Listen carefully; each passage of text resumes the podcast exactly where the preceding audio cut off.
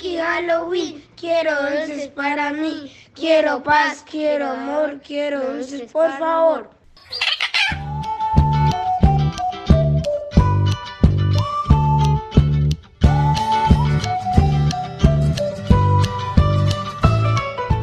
Hola mi querida Loras Mojadas, les hemos extrañado un montón en estas dos semanas de no haber sacado episodio. Como les hemos contado, estuvimos enjauladas en la academia y luego una de nuestras loritas se quedó sin voz de tanto parlotear. Pero hemos vuelto, porque ya saben que no hay quien nos pare. Hoy queremos hablarles acerca de lo que para nosotras es una festividad que celebramos en general, disfrazadas, pidiendo dulces, cantando y o bailando, y es la Noche de Brujas, Halloween, entre otros nombres que solemos denominarlo. Así nos gustaría empezar haciendo énfasis en su origen, para lo cual rastreamos información de páginas como la de National Geographic, donde encontramos que si bien existen muchas culturas que históricamente han realizado diferentes manifestaciones en este día y el día siguiente, la tradición se remonta a los antiguos pueblos celtas de Irlanda, Inglaterra, Escocia y Francia, quienes realizaban una ceremonia a finales de octubre debido a la conmemoración del fin de la cosecha, que bautizaron como el Samhain para los cuales significaba el final del verano, pues estaban despidiendo de su dios Lug, el dios del sol. Así entonces ellos dejaban de manera de ofrendas dulces y comida fuera de sus casas, y también creían que en esos momentos los espíritus de los muertos regresaban a visitar el mundo de los vivos, por lo cual prendían velas, pues consideraban que les ayudaba a encontrar el camino hacia la luz junto al dios del sol. Entonces el año de los celtas concluía este 31 de octubre en el otoño, etapa caracterizada por la caída de las hojas, para lo cual le dan el significado de el fin de la muerte o iniciación de una nueva vida. Esta ceremonia, pues con el pasar del tiempo, fue adoptada por el catolicismo y su nombre cambió la víspera de todos los santos, que en inglés es All Hallows Eve. ¿De dónde proviene la palabra Halloween? Hola, bellas personas. Espero que hayan tenido unas magníficas semanas. Estamos muy emocionadas de estar nuevamente con ustedes. Como pueden notar, yo soy la Lora que gastó su voz de tanto parlotear por ahí en la calle. Bueno, entonces, teniendo en cuenta toda esta introducción que Sarito nos ha dado, quisiera hacer algunas anotaciones con respecto a lo que llamamos Halloween o Día de los Brujitos aquí en Latinoamérica.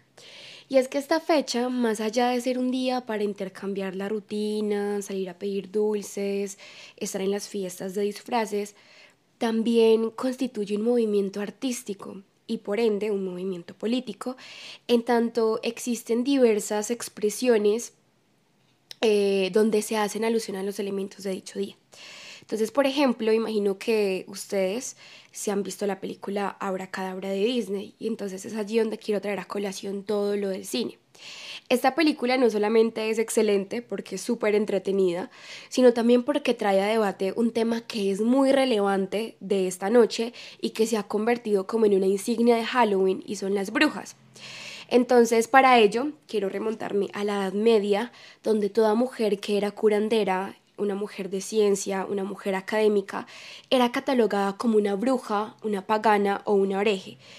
Y era sometida a un escarno público, también era quemada en la hoguera, eh, por medio de unos juicios que eh, estaban motivados en la Casa de Brujas de la Santa Inquisición, que era perteneciente a la Iglesia Católica. Esto se entiende como una forma de atentar contra la vida de las mujeres que no predicaban el Evangelio católico y le señalaban como las hijas de Satanás, la encarnación del el diablo en la tierra, entre muchas otras formas eh, de referirse a ellas que causaban temor en la población y que también buscaban reforzar el orden eclesiástico. También quiero resaltar que además de que eh, eran mujeres de ciencia o académicas, también eran aquellas mujeres que no se sometieran al dominio patriarcal y que buscaran sobrevivir por fuera de todo ese orden religioso, también eran catalogadas como brujas.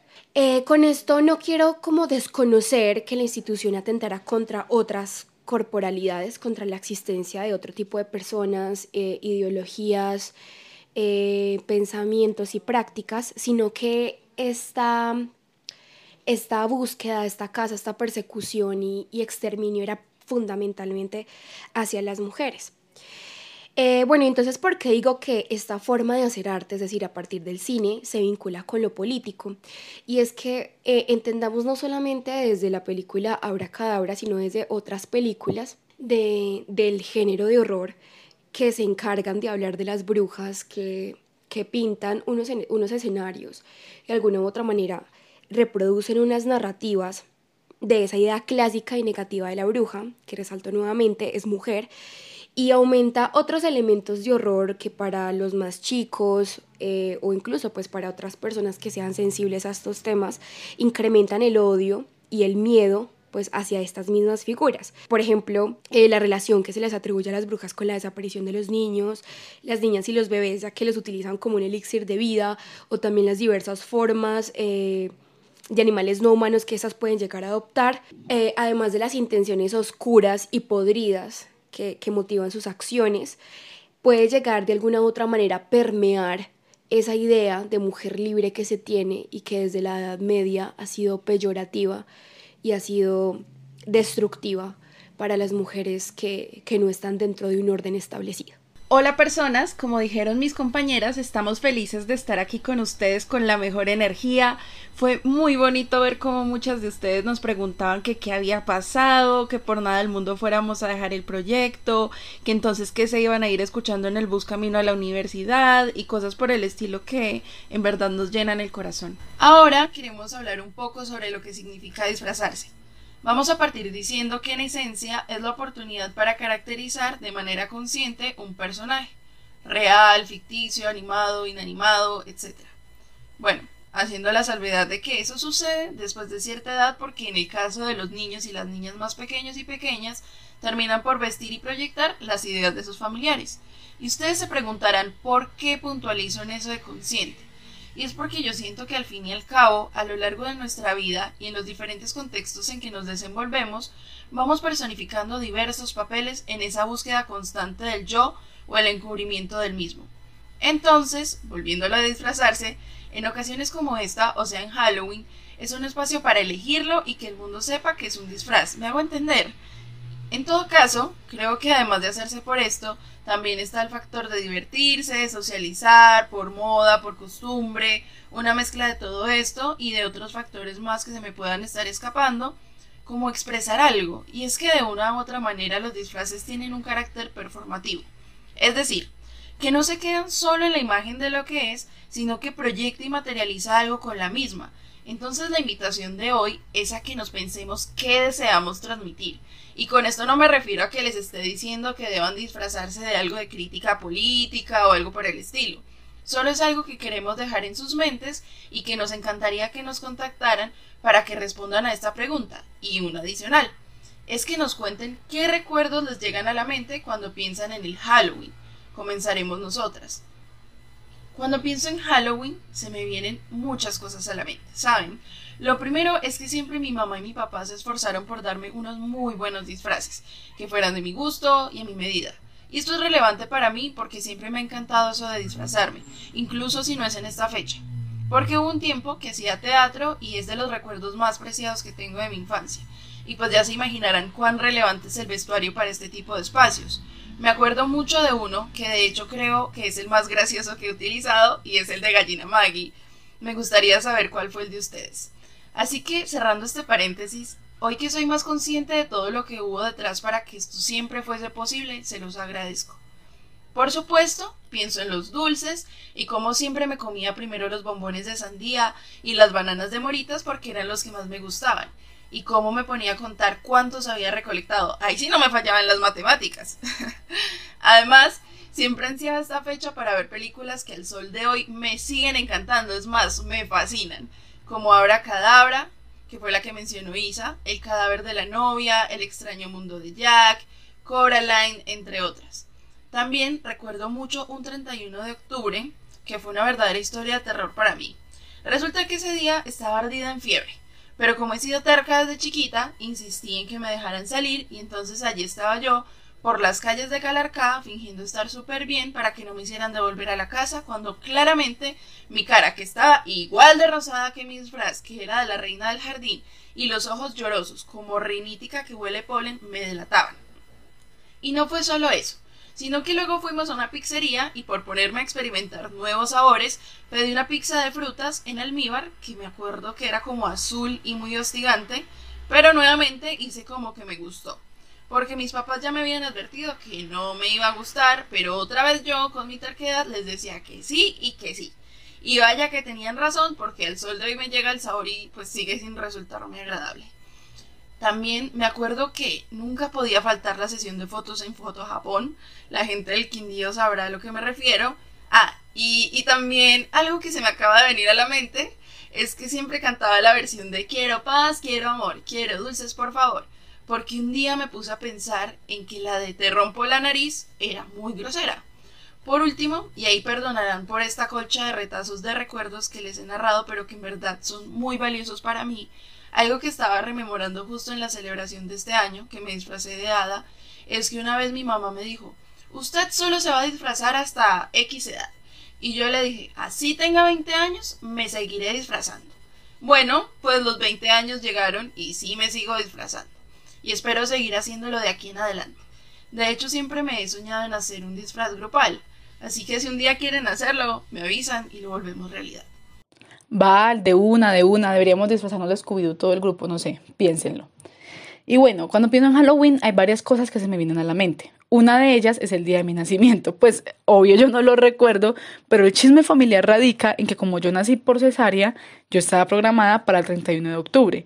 Pero cuando el médico le dijo a mi mamá que alistara todo para ese día, ella dijo, no doctor, yo no quiero que las primeras prendas que utilice mi hija sean un disfraz. Pues esto le causó demasiada gracia al doctor y mamá prosiguió diciendo, prográmela para el primero de noviembre entonces. Y él dijo que pues por razones del tiempo del embarazo yo no aguantaba para esa fecha, pues que me iba a salir. Entonces mi mamá le dijo que me sacaran el 30, pero pues que el 31 no. Y así, mis queridas loritas, es como fue extraída el útero de mi mami el 30 de octubre y cada vez que se aproxima Halloween, mi familia recuerda mi nacimiento adelantado. Por otro lado, cuando me hablan de Halloween también pienso en mi infancia, específicamente en que mi hermana y yo teníamos una neverita que nos proponíamos llenar cada noche de brujas, por lo que llenábamos bolsas enteras de muchos dulces que vaciábamos y contábamos. Además, que dividíamos por partes iguales, pues siempre nos enseñaron a que debíamos compartir nuestras cosas.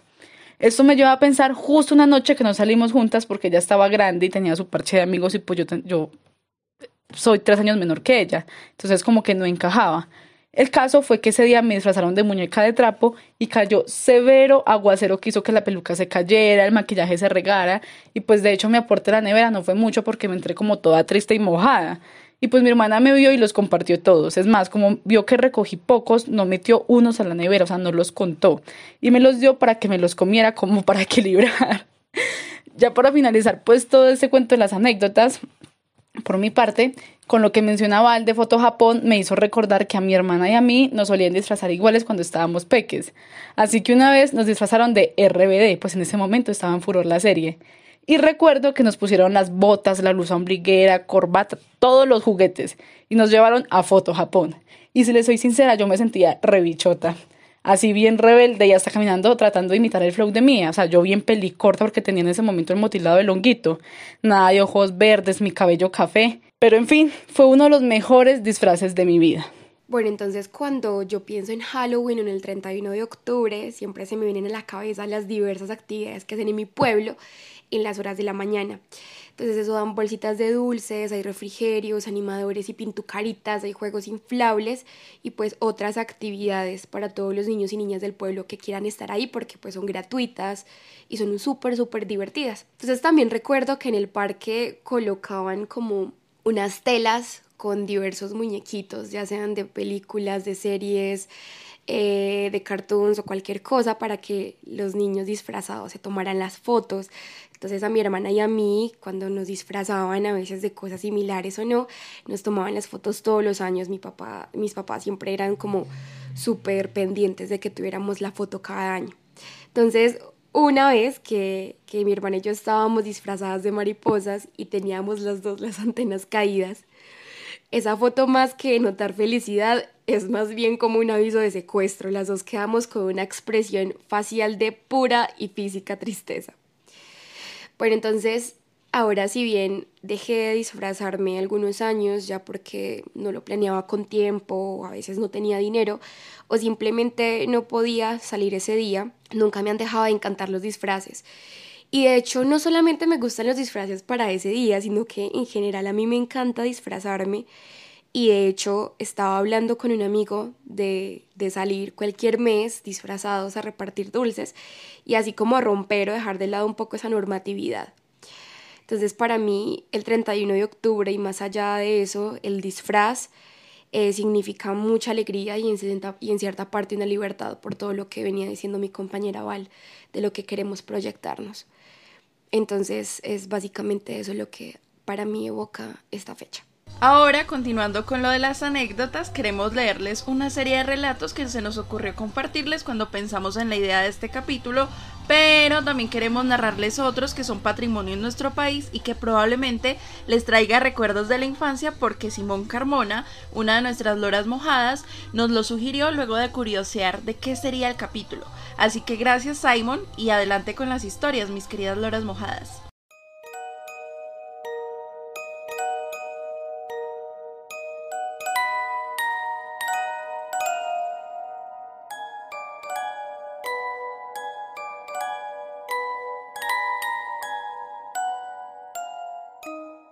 El espantoso suceso fue repentino y totalmente inesperado. Yo estaba vertiendo algo de un tubo de ensayo a otro y West se encontraba ocupado con la lámpara de alcohol, que hacía las veces de mechero avance en ese edificio sin instalación de gas cuando de la habitación que habíamos dejado a oscuras brotó la más horrenda y demoníaca sucesión de gritos jamás oída por ninguno de los dos. No habría sido más espantoso el caos del alarido si el abismo se hubiese abierto para liberar la angustia de los condenados, ya que en aquella cacofonía inconcebible se concentraba el supremo terror y desesperación de la naturaleza animada. No podían ser humanos. Un hombre no es capaz de proferir gritos así. Y sin pensar en el trabajo que estábamos realizando, ni en la posibilidad de que lo descubrieran, saltamos los dos por la ventana más próxima como animales despavoridos, derribando tubos, lámparas y matraces, y huyendo alocadamente a la estrellada negrura de la noche rural. Creo que gritamos mientras corríamos frenéticamente hacia la ciudad, aunque al llegar a las afueras adoptamos una actitud más contenida lo suficiente como para pasar por un par de juerguistas trasnochadores que regresaban a casa después de una franca chela. No nos separamos, sino que nos refugiamos en la habitación de West, y allí estuvimos hablando con la luz de gas encendida hasta que amaneció. A esa hora nos habíamos serenado un poco discurriendo teorías plausibles y sugiriendo ideas prácticas para nuestra investigación, de forma que pudimos dormir todo el día en lugar de asistir a clases. Pero esa tarde aparecieron dos artículos en el periódico, sin relación alguna entre sí, que nos quitaron el sueño. La vieja casa deshabitada de Chapman había ardido inexplicablemente, quedando reducida a un informe montón de cenizas. Eso lo entendíamos, ya que habíamos volcado la lámpara. El otro informaba que habían intentado abrir la reciente sepultura de la fosa común, comurgando en la tierra vanamente y sin herramientas. Esto nos resulta incomprensible, ya que habíamos aplanado muy cuidadosamente la tierra húmeda. Y durante 17 años, West anduvo mirando por encima del hombro y quejándose de que le parecía oír pasos detrás de él. Ahora ha desaparecido. Fragmento del cuento reanimador 1, de la oscuridad, Lovecraft. Bueno, mis loras, yo voy a narrarles un fragmento del cuento Sombra de Edgar Allan Poe y espero que lo disfruten. Un peso muerto nos agobiaba. Caía sobre los cuerpos, los muebles, los vasos en que bebíamos. Todo lo que nos rodeaba cedía a la depresión y se hundía. Todo menos las llamas de las siete lámparas de hierro que iluminaban nuestra orgía. Alzándose en altas y esbeltas líneas de luz, continuaban ardiendo, pálidas e inmovibles, y en el espejo que su brillo engendraba en la redonda mesa de ébano, a la cual nos sentábamos, cada uno veía la palidez de su propio rostro y el inquieto resplandor en las abatidas miradas de sus compañeros. Y sin embargo, reíamos y nos alegrábamos a nuestro modo, lleno de histeria, y cantábamos las canciones de Anacreonte, llenas de locura, y bebíamos copiosamente, aunque el purpúreo vino nos recordaba la sangre porque en aquella cámara había otro de nosotros en la persona del joven Zoilo, muerto y amortajado, yacía tendido cuán largo era, genio y demonio de la cena. Ay, no participaba en nuestro regocijo, pero su rostro, convulsionado por la plaga, y sus ojos, donde la muerte solo había apagado a medias el fuego de la pestilencia, parecían interesarse en nuestra alegría, como quizá los muertos interesan en la alegría de los que van a morir. Mas aunque yo, hoy no, sentía que los ojos del muerto estaban fijos en mí, me obligaba a no percibir la amargura de su expresión mientras contemplaba fijamente las profundidades del espejo de ébano, cantaba en voz alta y sonora las canciones del hijo de Teos. Poco a poco, sin embargo, Mis canciones fueron callando y sus ecos perdiéndose entre las tenebrosas colgaduras de la cámara. Se debilitaron hasta volverse inaudibles y se apagaron del todo. Y aquí que aquellas tenebrosas colgaduras donde se perdían los sonidos de la canción se desprendió una profunda e indefinida sombra. Una sombra como la que la luna, cuando está baja, podría extraer del cuerpo de un hombre. Pero esta no era la sombra de un hombre o de un dios ni de ninguna cosa familiar y después de temblar un instante entre las colgaduras del aposento, quedó por fin a plena vista sobre la superficie de la puerta de bronce. Mas la sombra era vaga e informe, indefinida, y no era la sombra de un hombre, de un dios, ni de un dios de Grecia, ni uno de Caldea, ni un dios egipcio. Y la sombra se detuvo en la entrada del bronce, bajo el arco del entablamento de la puerta, y sin moverse, sin decir ni una sola palabra, permaneció inmóvil y la puerta donde estaba la sombra, si recuerdo bien, se alzaba frente a los pies del joven Zoilo amortajado. Mas nosotros, los siete allí congregados, al ver cómo la sombra avanzaba donde las colgaduras, no nos atrevimos a contemplarla de lleno, sino que bajamos los ojos y miramos fijamente las profundidades del espejo de ébano. Y al final yo, oínos, hablando en voz muy baja, pregunté a la sombra cuál era su morada y su nombre. Y la sombra contestó, yo soy sombra, y mi morada está al lado de las catacumbas de Potlemais y cerca de las oscuras planicies de Sicio que bordean el impuro canal de Caronte. Y entonces los siete nos levantamos llenos de horror y permanecimos de pie temblando, estremecidos, pálidos, porque el tono de la voz de la sombra no era el tono de un solo ser, sino de una multitud de seres, y variando en sus cadencias de una sílaba a otra, penetraba oscuramente en nuestros oídos con los acentos familiares y harto de recordarlos y de mil y mil amigos muertos. A continuación les leeré un pequeño fragmento de un relato titulado La Duna que se encuentra en el libro El Bazar de los Malos Sueños de Stephen King, y dice así. Me lo he callado 80 años, dice Beecher. No he dicho una sola palabra hasta ahora y quizá deba señalar de nuevo, aunque no debería, que todas mis palabras quedan al amparo del deber de secreto profesional. Ya veo, dice Wayland. Bien. Los días que aparecían los nombres en la arena sentía siempre gran agitación, una agitación malsana sin duda, pero el fenómeno me aterrorizó solo una vez. Esa única vez sentí un terror profundo, y huí a Pelican Point en mi canoa como alma que lleva el diablo. ¿Quiere que se lo cuente? Por favor. Wyland se acerca el vaso a los labios y toma un sorbo. ¿Por qué no? Al fin y al cabo las horas facturables, facturables son. Corría el año 1959. Yo estaba aún en Pelican Point. Siempre he vivido aquí, excepto los años que pasé en Talas, y de esa etapa es mejor no hablar. Aunque ahora pienso que parte de mi aborrecimiento a esa ciudad provinciana y atrasada, quizá incluso la mayor parte, era solo una añoranza enmascarada por la isla y la duna. Seguía preguntándome qué echaba de menos, compréndalo, a quién echaba de menos. La posibilidad de leer necrológicas con antelación proporciona una sensación de poder extraordinaria. Quizás a usted le parezca deplorable, pero así son las cosas. A lo que iba. 1959. Harvey Beecher ejerce de abogado en Sarasota y vive en Pelican Point. Cuando llegaba a casa, a menos de que lloviera mares, siempre me ponía ropa vieja y remaba hasta la isla para echar una ojeada antes de la cena. Aquel día en particular había salido tarde del buffet, y para cuando varé en la isla, amarré y recorrí el trecho hasta el lado de la duna, el sol ya se ponía, grande y rojo, como tan a menudo en el golfo. Lo que vi me dejó de una pieza, me quedé literalmente paralizado. Esa noche no había solo un nombre escrito en la arena, sino muchos, y en la luz roja de aquella puesta de sol parecían escritos en sangre, se amontonaban, se superponían, se extendían por todas partes, arriba y abajo. Un tapiz de nombres cubría la duna a todo lo largo y ancho. Los más cercanos al agua estaban medio borrados. Creo que grité. No lo recuerdo con certeza, pero sí, creo que así fue. Lo que sí recuerdo es que me sacudí la parálisis y eché a correr por el sendero tan deprisa como pude hasta llegar a donde tenía amarrada la canoa. Tuve la sensación de que tardaba una eternidad en deshacer el nudo, y cuando lo conseguí empujé la canoa por el agua antes de subir. Estaba empapado de la cabeza a los pies, y fue un milagro que no volcara, aunque en aquellos tiempos habría podido volver a nado hasta la orilla fácilmente empujando la canoa. Hoy en día ya no. Ahora, si el kayak sobrara, eso sería lo que la duna escribiría, ya que hablamos de escribir. Le sugiero pues que se quede en tierra, al menos hasta que el testamento esté firmado ante testigos y notario. El juez Beecher dirige una sonrisa glacial al joven.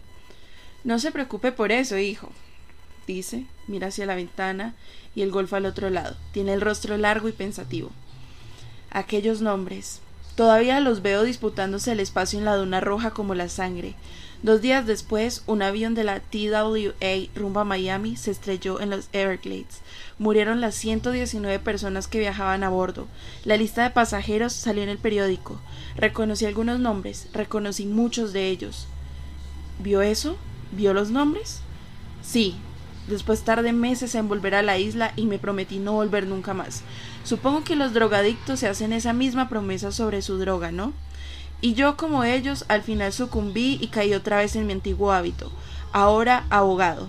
¿Entiende por qué lo he hecho venir hasta aquí para modificar mi testamento y por qué tenía que ser esta noche? Wildland no se cree una sola palabra, pero esa fantasía, como otras muchas, tiene su propia lógica interna. Es fácil de seguir. El juez ha cumplido los 90. Su tez, en otro tiempo rubicunda, ha adquirido ahora un color arcilla. Su paso antes firme es ahora torpe y vacilante. Su dolor salta a la vista y ha perdido más peso del que puede permitirse perder. Supongo que hoy ha visto su nombre en la arena, dice Wildland. Por un momento, el juez Beecher parece sorprendido y de pronto sonríe. Es una sonrisa horrenda, que transforma su rostro pálido y estrecho en el visaje de una máscara mortuoria. Ah, no, contesta. El mío no. Mitos y leyendas colombianas. Leyenda La Llorona. En tan importuno momento, esa noticia era como para desfallecer, no por el caso que pocas horas antes había soportado, como por el agotamiento físico en que se encontraba. Miles de pensamientos fluían a su mente inquieta. Se levantó decidida de su cama, se colocó un ropón deshilachado sobre sus hombros, cogió al recién nacido, lo abrigó bien, le agarró fuertemente contra su pecho creyendo que se lo arrebatarían, y sin cerrar la puerta abandonó la choza, corriendo con dificultad. Se encaminó por el sendero oscuro bordeado de arbustos y protegida por el manto negro de la noche. Gruesas gotas de lluvia empezaron a caer. Seguía corriendo. Los nubarrones eran más densos. La tempestad se desató con más furia. La luz de los relámpagos le iluminaba el camino.